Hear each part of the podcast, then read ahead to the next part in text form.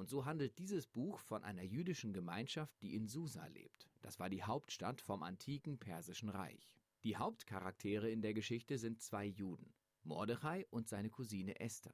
Außerdem ist da noch der König von Persien, ein Trinker, der in dieser Geschichte häufig sehr schnell nachgibt. Und dann ist da noch Haman, ein persischer Beamter und hinterhältiger Bösewicht. Dieses Buch ist innerhalb der Bibel sehr bemerkenswert, und zwar deshalb, weil Gott überhaupt nicht erwähnt wird. Nicht ein einziges Mal. Das ist schon sehr merkwürdig, denn geht es in der Bibel nicht eigentlich um Gott? Aber das ist ein ziemlich brillanter Kniff vom Autor, der übrigens anonym ist. Es ist eine Einladung, diese Geschichte zu lesen und dabei nach Gottes Wirken Ausschau zu halten. Und es gibt überall Anzeichen dafür. Die Geschichte ist voller seltsamer Zufälle und ironischer Umkehrungen. Durch sie siehst du Gottes Absichten am Werk, aber hinter den Kulissen. Lass uns einfach in die Geschichte eintauchen. Das Buch beginnt mit zwei üppigen Festmahlen, zu denen der König von Persien eingeladen hat. Diese dauern insgesamt 187 Tage. Der übergeordnete Zweck davon war, seinen Ruhm und Prunk zur Schau zu stellen. Am letzten Tag vom Festmahl ist er total betrunken und verlangt seine Frau zu sehen. Königin Vasti soll auf der Feier erscheinen und ihre Schönheit zeigen. Sie lehnt das ab, und in seiner betrunkenen Wut entthront der König Vasti und erlässt diese voreilige Verordnung, dass alle persischen Männer ab jetzt die Herren in ihrem eigenen Haus sein sollen. Dann veranstaltet er einen Schönheitswettbewerb, denn er möchte eine neue Königin finden. Das Ganze ähnelt einer wirklich schlechten Seifenoper. Aber genau an diesem Punkt lernen wir Esther und Mordechai kennen. Esther verschleiert ihre jüdische Identität und nimmt am Schönheitswettbewerb teil. Und sie gewinnt. Der König ist so besessen von ihr, dass er sie zur neuen Königin von Persien ernennt. In der folgenden, noch zufälligeren Szene bekommt Mordechai mit, wie zwei königliche Wachen planen, den König zu ermorden. Er informiert Esther, die dann dem König Bescheid sagt. Daraufhin bekommt Mordechai Anerkennung, weil er dem König das Leben gerettet hat. An dieser Stelle sieht man, dass von Anfang an Gott nicht erwähnt wird, aber es scheint doch alles auf sehr glückliche Weise geführt zu sein. Was hat Gott also vor? Dafür musst du weiterlesen. Wir lernen als nächstes Haman kennen, der eigentlich gar kein Perser ist. Er wird als Agagiter bezeichnet und ist ein Nachkomme der alten Kanaaniter. Erinnere dich an 1 Samuel 15. Der König erhebt Haman in die höchste Stellung im Königreich und er verlangt, dass sich alle vor Haman verbeugen. Als Mordechai ihn sieht und sich weigert, sich vor ihm zu verneigen, wird Haman zornig. Und als er herausfindet, dass Mordechai auch noch Jude ist, überredet er den König, eine irrsinnige Verordnung zu erlassen, nach der alle Juden getötet werden sollen. Um das Datum der Auslöschung von den Juden festzulegen, würfelt Haman.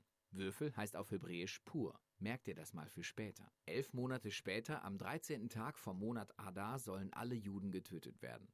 Haman und der König stoßen bei einem Festmahl ordentlich darauf an und feiern ihre furchtbare Entscheidung. Der Blick richtet sich jetzt auf Mordechai und Esther. Sie sind die einzige Hoffnung für das jüdische Volk. Sie schmieden einen Plan. Esther soll dem König ihre jüdische Identität preisgeben und ihn bitten, die Verordnung rückgängig zu machen. Aber sich dem König ohne königliche Aufforderung zu nähern, ist nach dem persischen Gesetz unter Todesstrafe verboten. In einer Schlüsselaussage formuliert Mordechai seine Überzeugung, dass auch wenn Esther nichts unternimmt, die Erlösung für die Juden von irgendwoher kommen wird. Und dann grübelt Mordechai und sagt, wer weiß, vielleicht bist du genau für diesen Moment Königin geworden. Esther antwortet darauf sehr mutig und schlägt vor, doch zum König zu gehen. Dabei spricht sie diesen unglaublichen Satz, wenn ich umkomme, komme ich um. Was als nächstes passiert, ist eine ironische Umkehrung von Hamans teuflischem Plan. Esther lädt den König und Haman zu einem ersten Festmahl ein. Und sie richtet eine besondere Bitte an beide, in der sie sie zu einem exklusiven Festmahl am folgenden Tag einlädt. Haman verlässt völlig betrunken das Festmahl.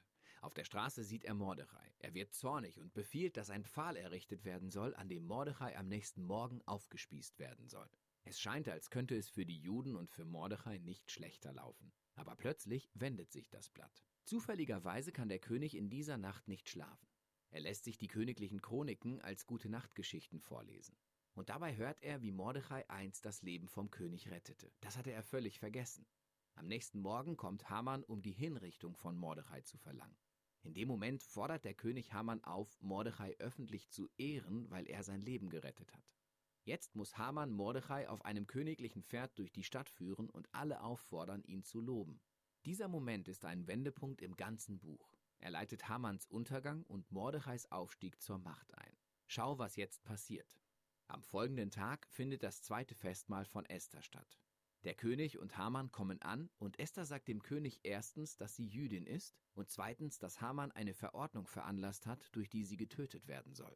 Auch Mordechai, der ihm das Leben gerettet hatte, und alle Juden sollen getötet werden. Der König ist betrunken und als er das alles hört, wird er wieder zornig. Er befiehlt Haman auf dem Pfahl zu töten, den er für Mordechai machen ließ. Das ist sehr ironisch und ein grauenvoller Tod für Haman. Aber Hamans Hinrichtung löst das Problem dieser Verordnung nicht, durch die alle Juden getötet werden sollen. Und so richtet sich der Blick wieder auf Esther und Mordechai.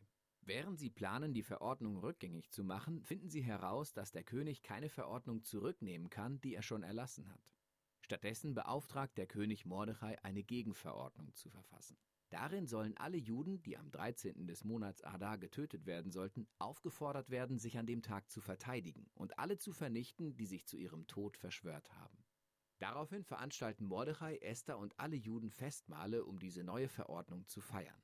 Und Mordechai wird in eine Stellung an der Seite vom König erhoben. Dann kommt der Tag der Verordnung und die Juden schlagen ihre Gegner. Sie zerstören zuerst Hamans Familie und dann weitere persische Beamte, die an Hamans Verschwörung beteiligt waren. An einem zweiten Tag bekommen sie die Erlaubnis, alle umzubringen, die sich im ganzen Königreich gegen sie verschworen haben. Und auf die Erlösung der Juden folgt ein großes Fest und pure Freude. Die Geschichte erzählt dann, wie Esther und Mordechai eine Verordnung erlassen, nach der jedes Jahr ein zweitägiges Fest in Erinnerung an ihre Erlösung von der Zerstörung gefeiert werden soll. Und das Fest heißt Purim. Der Name kommt von Hamanns Würfeln. Erinnere dich, Pur ihm. Das Buch endet mit einem kurzen Nachwort, in dem Mordechai zweithöchster Befehlshaber im Königreich ist. Wir erfahren von seiner königlichen Stellung und seinem Ruhm, während es den Juden im Exil gut geht. Geh jetzt einen Schritt zurück und schau, wie die ganze Geschichte aufgebaut ist. Sie war voller Momente ironischer Umkehrungen. Aber jetzt können wir sehen, dass die ganze Geschichte bis ins letzte Detail als ironische Umkehrung strukturiert ist. Der Ruhm vom König, seine Festmale und Verordnungen spiegeln sich in Mordechais Ruhm, Festmalen und Verordnungen am Ende. Esther und Mordechai retten zuerst den König, aber am Ende retten sie alle Juden. Du siehst Hamans Aufstieg, seine Verordnungen und Festmale, die von Mordechais Aufstieg, Verordnungen und Festmalen umgedreht werden. In der Mitte spielen die Szenen von Esthers und Mordechais Planungen. Und dann sind da noch Esthers zwei Festmale, die den Rahmen um den größten Moment der Umkehrung der ganzen Geschichte bilden. Hamans Erniedrigung und Mordechais Erhöhung. Wunderbar gemacht. Ein weiteres faszinierendes Merkmal von diesem Buch ist die moralische Unklarheit von den Charakteren. Es wird viel getrunken, es gibt viel Wut, Sex und Morde. Mordechai und Esther sind ein Teil davon, ganz zu schweigen davon, dass sie die Gesetze der Tora brechen, wie durch die Heirat mit Heiden oder dem Essen von unreinen Lebensmitteln. Und so zeigt uns die Geschichte Mordechai und Esther nicht gerade als moralische Vorbilder und als würde sie ihr Verhalten befürworten. Aber sie stellt uns die beiden als Vorbilder für Vertrauen und Hoffnung vor, gerade wenn die Dinge schlecht laufen. Das Buch Esther endet mit der Frage, mit der wir begonnen haben. Warum wird Gott nicht erwähnt? Die Kernaussage von diesem Buch scheint folgende zu sein. Wenn Gott abwesend scheint, wenn sein Volk im Exil ist, wenn sie die Tora missachten, bedeutet das dann, dass Gott fertig ist mit Israel? Hat Gott seine Versprechen verworfen? Das Buch Esther beantwortet das mit Nein. Es lädt uns ein zu erkennen, wie Gott im totalen Chaos und moralischer Unklarheit in der Geschichte der Menschen wirken kann und das auch tut. Er gebraucht die Treue von moralisch verdorbenen Menschen, um seine Ziele zu erreichen. Das Buch Esther fordert uns auf, bereit zu sein, um Gottes Vorsehung zu vertrauen, auch wenn wir nicht sehen, dass es gut ausgeht. Wir sollen darauf hoffen, dass egal wie schlecht die Dinge stehen, Gott sich dafür einsetzt, diese Welt zu erlösen. Und darum geht es im Buch Esther. Coole Geschichte, gell? Also wenn jetzt du den Clip nicht gesehen hast, dann empfehle ich dir von Herzen auf YouTube zu gehen und ein Bible Project und nachher zum Thema Esther, den Clip zu schauen. Weil ich finde, es gibt einem mega einen guten Überblick und man sieht, wie die Sachen zusammenpassen. Und ich finde das mega faszinierend. Vielleicht hast jetzt du schon etwas für dich ganz persönlich können lernen aus dieser Geschichte. Auf jeden Fall möchte ich heute mit euch ein paar Punkte daraus teilen, die mir persönlich wichtig geworden sind. Aber zuerst, bevor ich die Punkte sage, möchte ich noch ein paar andere Sachen erwähnen, die mir mega wichtig sind. Vielleicht kennst du aus deinem Leben, wenn du zurückschaust und merkst, wie Gott dich wunderbar geführt hat und wie schlimme Sachen können sich zum Guten wenden. Vielleicht kennst du das. Vielleicht kennst du aber auch, dass es Tage, Wochen, Jahre, ganze Lebensabschnitte gibt in deinem Leben, wo du denkst, für was soll das bitte gut sein? Wo du keinen Sinn siehst, wo du es nicht verstehst und wo du an Gottes Güte zweifelst und an seine Versprechen. Ich glaube, wir alle kennen die Herausforderungen. Wenn wir oft mal merken, ah, es hat gleich etwas Gutes dran gehabt, oder gleichzeitig, wo wir noch mit Sachen am Ringen sind, die mega schwierig sind für unser Leben. Und ja, jetzt da im Clip hat es vielleicht so einfach tönt. Esther hat alles gemeistert und auch der Mordechai hat an dieser Hoffnung festgehalten und, und, und. Aber ich glaube, wenn wir ein bisschen genauer anschauen, ist es eben wirklich schwierig gewesen. Auch für die Esther. Ich persönlich glaube, dass Esther nicht freiwillig an einem Schönheitswettbewerb teilgenommen hat. Weil die Soldaten haben den Auftrag gehabt, junge, schöne Frauen zusammenzubringen. Und wenn der König etwas will, dann kann er sich auch holen. Zudem ist aufgrund von der Vashti ihrem Ungehorsam hat der König ja befohlen, dass die Frauen ihren Männern gehorchen müssen. Also hat, glaube ich, Esther nicht so eine freie Wahl gehabt. Sie als Frau hat nämlich nicht die gleichen Rechte gehabt zu dieser Zeit. Und was sicher auch schwierig ist für sie, ist, dass Gott den Juden den Auftrag gegeben hat oder die Weisung gegeben hat, dass sie nicht Männer oder Frauen aus einem anderen Land oder von einer anderen Kultur heiraten, weil sie sonst würden andere Götter anfangen anbeten. Und außerdem Wer will schon gern in einem Harem leben und Frau und eine Frau sein unter vielen? Darum glaube ich persönlich, dass es nicht so ganz freiwillig war für sie und dass es für sie extrem schwierig war. So, und jetzt möchte ich gerne mit euch die vier Punkte teilen, die mich so begeistern. Der erste Punkt ist, dass Gott auch im Verborgenen arbeiten kann. Gott ist im Buch von der Esther nicht namentlich erwähnt. Und trotzdem sieht man, wie Gott die Fäden in der Hand hat, wenn er über allem steht und er allmächtig ist. Zum Beispiel der Zufall, dass genau die Esther Nachfolgerin geworden ist von der Vashti. Oder dass der Mordechai zur rechten Zeit am rechten Ort war und gehört hat, dass der König soll umgebracht werden. Spannender Zufall. Und dass dann der König da sogar noch aufschreiben lassen hat. Weil ich glaube, es haben sicher viele Leute ihm erzählt, wer ihn alles möchte umbringen. Und der König hat das aufschreiben lassen. Und dann genau in der Nacht vor dem, dass der Mordechai hätte umgebracht werden kann der König nicht schlafen. Gott hat sogar Macht über unseren Schlaf und auch über den riesigen krasse König von Persien. Das war nämlich ein extrem mächtiger Mann. Aber Gott ist mächtiger. Die Zufälle zeigen, wie wir schon im Video gesehen haben, dass Gott eben allmächtig ist und dass er handelt, um seine Kinder, um sein Volk zu retten. Gerade in der heutigen Welt, wo so viele Sachen passieren und laufen, wo man denkt, wo ist da Gott? Geht immer noch mehr ins Loch ab. Ich in meinem Leben habe viele Sachen, wo ich das Gefühl habe, es wird noch schlimmer und noch schlimmer und noch schlimmer und noch schlimmer.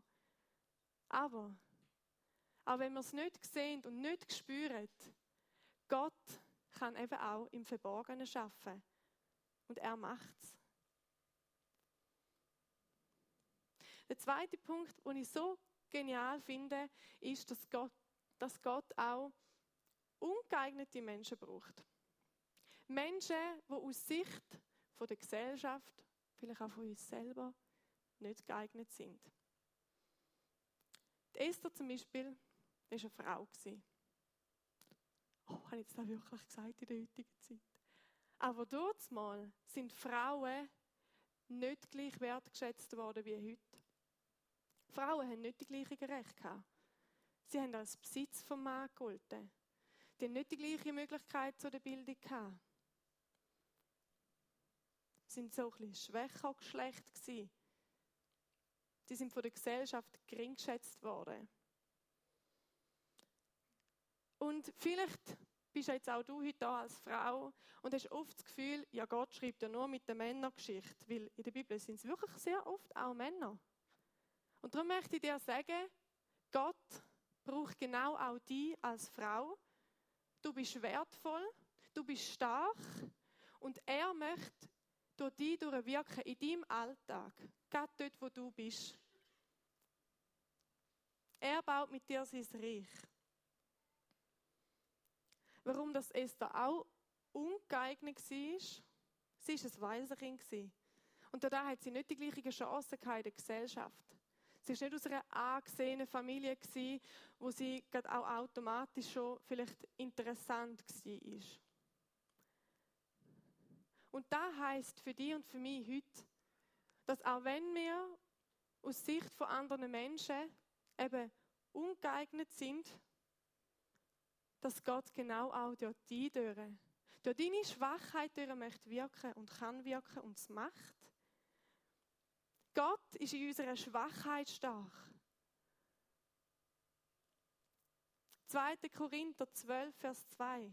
2. Korinther 12, Vers 2. Lies da nochmal nach. Gott ist in unserer Schwachheit stark. Wo wir das Gefühl haben, ich kann ja gar nichts. Ich zweifle ja. Ich glaube doch zu wenig. Genau dort inne möchte Gott seine Kraft und seine Größe zeigen. Und das fasziniert mich so. Was wir auch sehen aus der Geschichte von der Esther, ist der Punkt, dass Gott unser Leid kann zum Guten brauchen. Ich finde das eine Wohltat. Gott kann unser Leid zum Guten brauchen. Die Verschleppung von der Esther, sie hat richtig tief an müssen. Ich glaube nicht, dass sie gerade von Anfang an so wunderbar gut behandelt worden ist. Und weißt du, wie schlimm ist das Vergleichen die ganze Zeit? mit anderen Frauen. In der Hoffnung, dass dann du vielleicht zu denen gehörst, die noch gut behandelt werden. Das ist ein großes Leid. Und zudem, sie war noch ein weißes Kind. Dann ist sie nochmal entwurzelt worden. Aber Gott hat genau die Verschleppung gebraucht, um sein ganzes Volk zu retten. Oder die Schlafstörung vom König. Wer schon mal vielleicht über längere Zeit nicht gut können schlafen und Schlafstörungen hat, der weiß, wie schlimm das da ist. Und Gott hat in dem Moment dem König seine Schlafstörung gebraucht, dass er sich daran erinnert hat, was der Mordechai für ihn gemacht hat.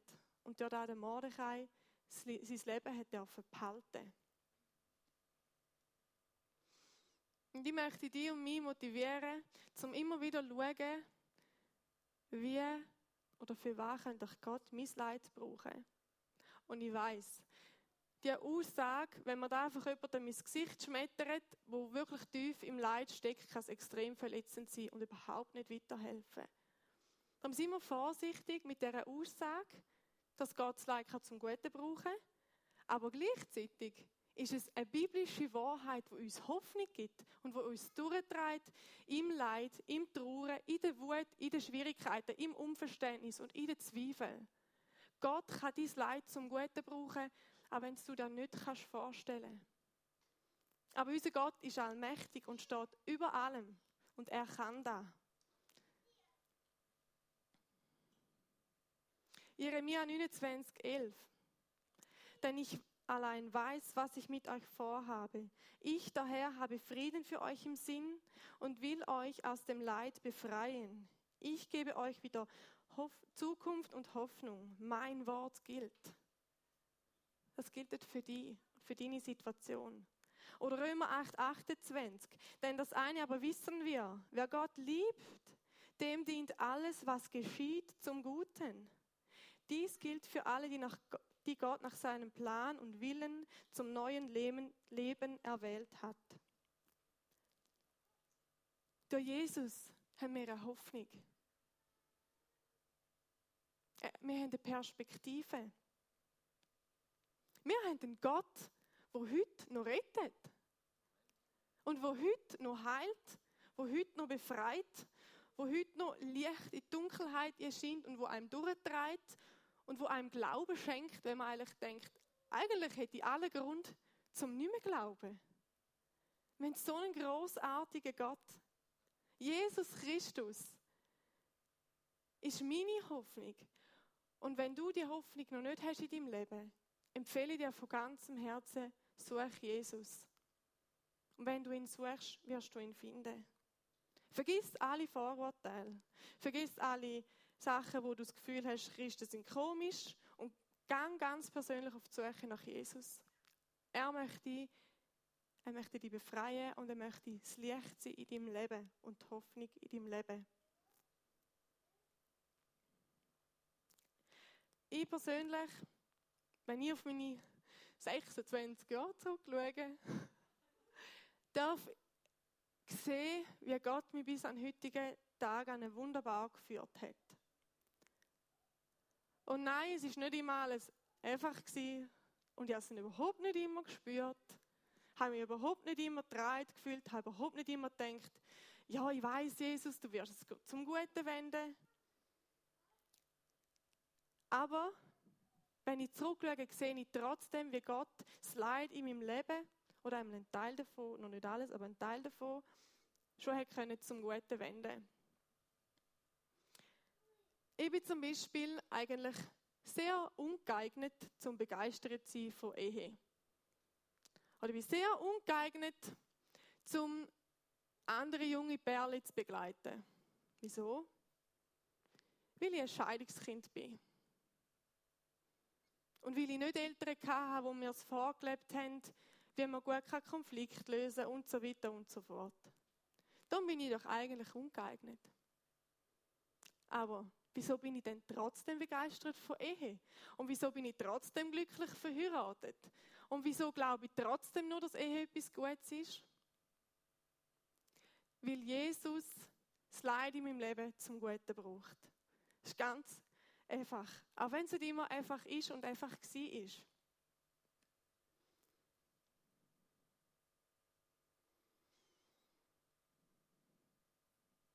Ich darf heute sogar sagen, dass ich Vorteil sehe in der Scheidung von meinen Eltern. Auch wenn ich das ja nie wollen und auch gern anders hätte, habe ich trotzdem dürfen, ja, früh ein Bewusstsein haben, wie wichtig das ist, wie man eine Beziehung aufbaut, wie wichtig das ist, mit wem das man zusammenkommt, die gemeinsamen Werte, dass man grundehrlich ist und so weiter. Und da glaube ich, das ist etwas mega Gutes. Und ich darf heute wirklich mit einem mega tollen Mann, Josef, verheiratet sein.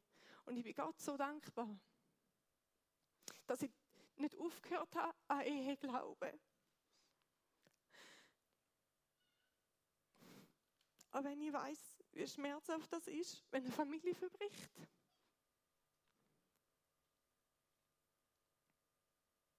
Aber Gott hat mir immer wieder mich geführt und geleitet, auch wenn ich es nicht gespürt habe in dem Moment hat trotzdem eins zum anderen geführt. Ich durfte in die Life Church kommen, ich konnte im Jugendteam anfangen, ich durfte Theologie studieren, konnte die Jugendleitung übernehmen, ich durfte Josua heiraten und durfte ein Kind haben. Und ich denke mir mal, wie bin ich überhaupt da gelandet? Das Einzige, was ich gemacht habe, ist Gott gesagt, ich möchte ihn Willen tun, mich nach seinem Willen ausgestreckt. Und dann einfach gedacht, ja, wenn es da parat ist, dann gar nicht mal. Mache ich mal. Mein Reich Gottes investieren kann ja noch gut sein. Und bin einfach gelaufen. Auch wenn ich es nicht gespürt habe, nicht gesehen habe, wenn nicht ein Brief vom Himmel oben runtergefallen ist. Gott kann uns führen und leiten, auch wenn wir es nicht spüren. Und kann uns das Leid zum Guten wenden. Und das kann er auch in deinem Leben.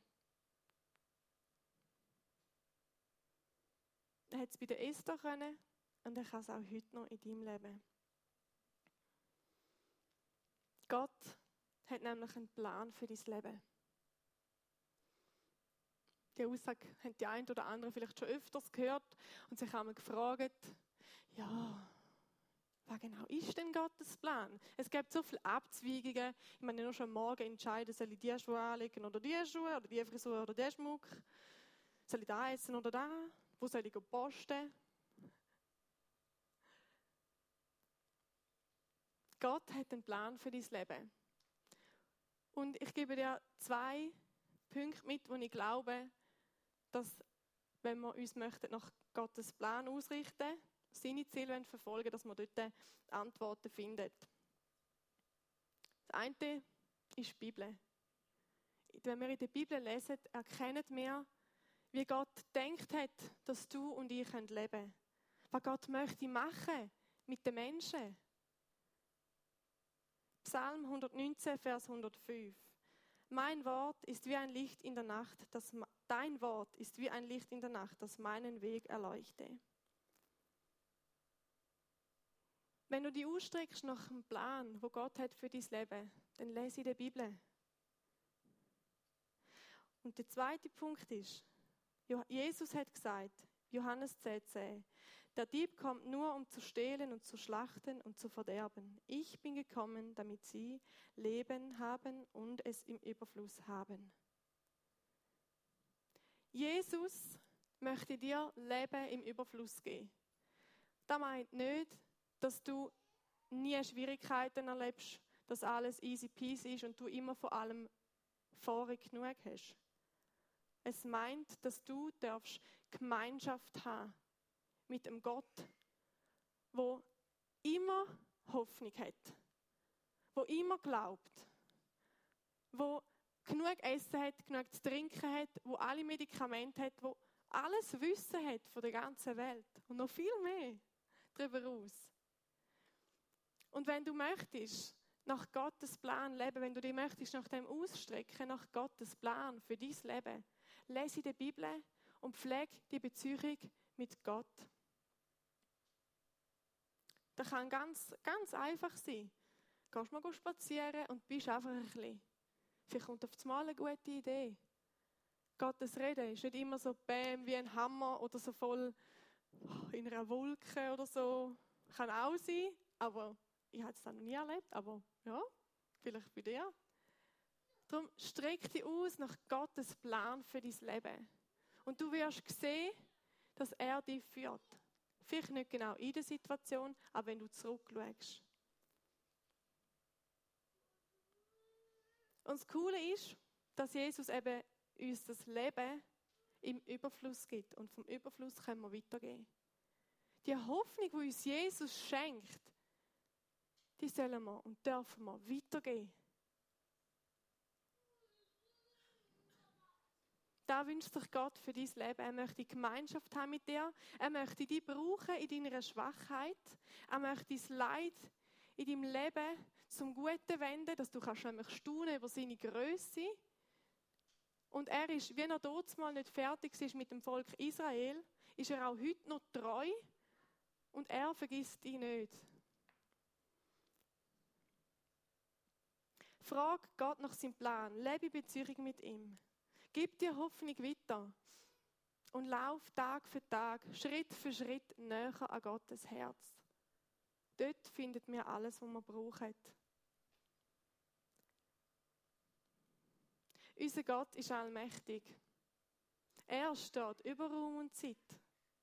Wenn ich einmal einen Fehltritt gemacht habe, ich irgendwie einmal einen Monat lang fast keine Zeit mit ihm verbracht habe und er eigentlich in dieser Zeit mir halt vielleicht neue Sachen zeigen Wegen dem kommt er genau gleich mit mir und mit dir ans Ziel.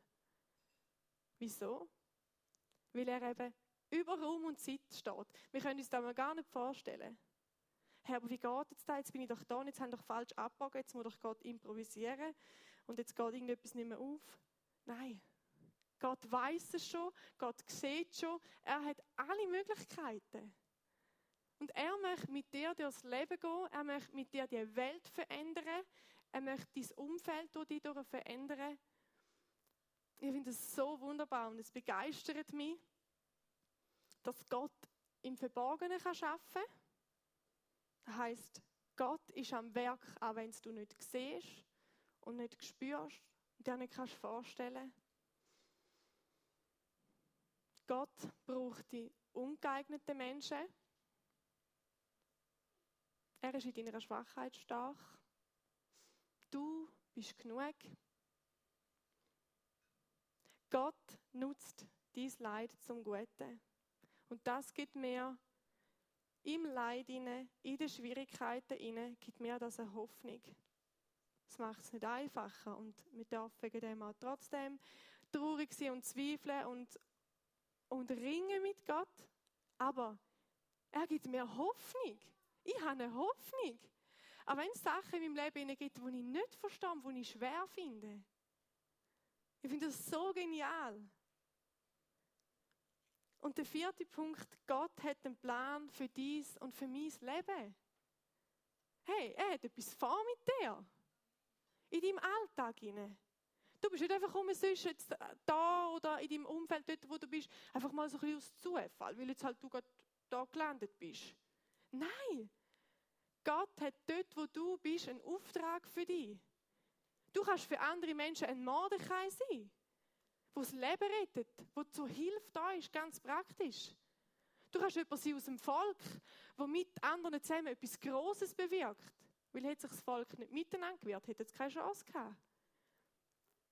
Gott schreibt heute noch seine Geschichte, genau wie dort mal. Wer ist dabei? Stehen wir auf. Die, die wollen, stehen auf. Wer glaubt, dass Gott heute noch seine Geschichte schreibt?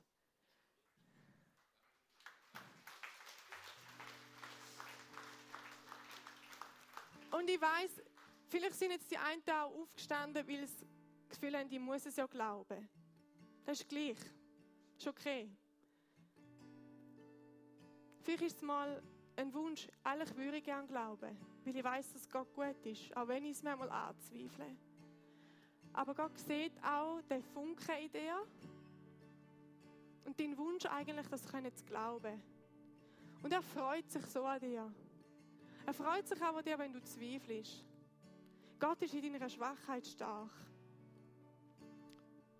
Jesus, ich danke dir, dass du heute genau noch gleich Geschichte schreibst wie vor 2000 Jahren, wie vor 3000 Jahren. Du, Herr, bist der Gott, der über Raum und Zeit steht. Du, Herr, siehst jeden einzelnen Mensch. Der geht mir nicht in den Kopf. Aber du bist allmächtig. Und du hast einen Plan mit jedem Einzelnen. Du siehst unsere Nöte, du siehst unsere Kämpfe, du siehst unser Leid. Und trotzdem brauchst du uns, begegnest du uns liebst du uns? Und wenn wir doch alle einfach ungeeignet sind und unsere Fehler und unsere Sachen haben. Aber du bist so ein liebevoller Gott. Du streckst uns deine Hand entgegen und sagst, komm, mein geliebtes Kind, ich führe dich weiter. Ich habe noch Großes vor mit dir. Und ich danke dir, Jesus, dass du uns die Zusage gibst, dass wir in der Bibel so viele Versprechen von dir finden, die heute genau noch gleich gültig sind wie dort mal. Und wir klammern uns an dem fest. Auch wenn wir es nicht spüren und nicht sehen. Ich danke dir, dass du in unserem Leben schon so viel Gutes bewegt hast. Und dass wir auch schon viel dürfen sehen, was du heute noch wirkst und machst. Aber Jesus, wir möchten noch mehr sehen. Wir sind hungrig nach mehr von dir.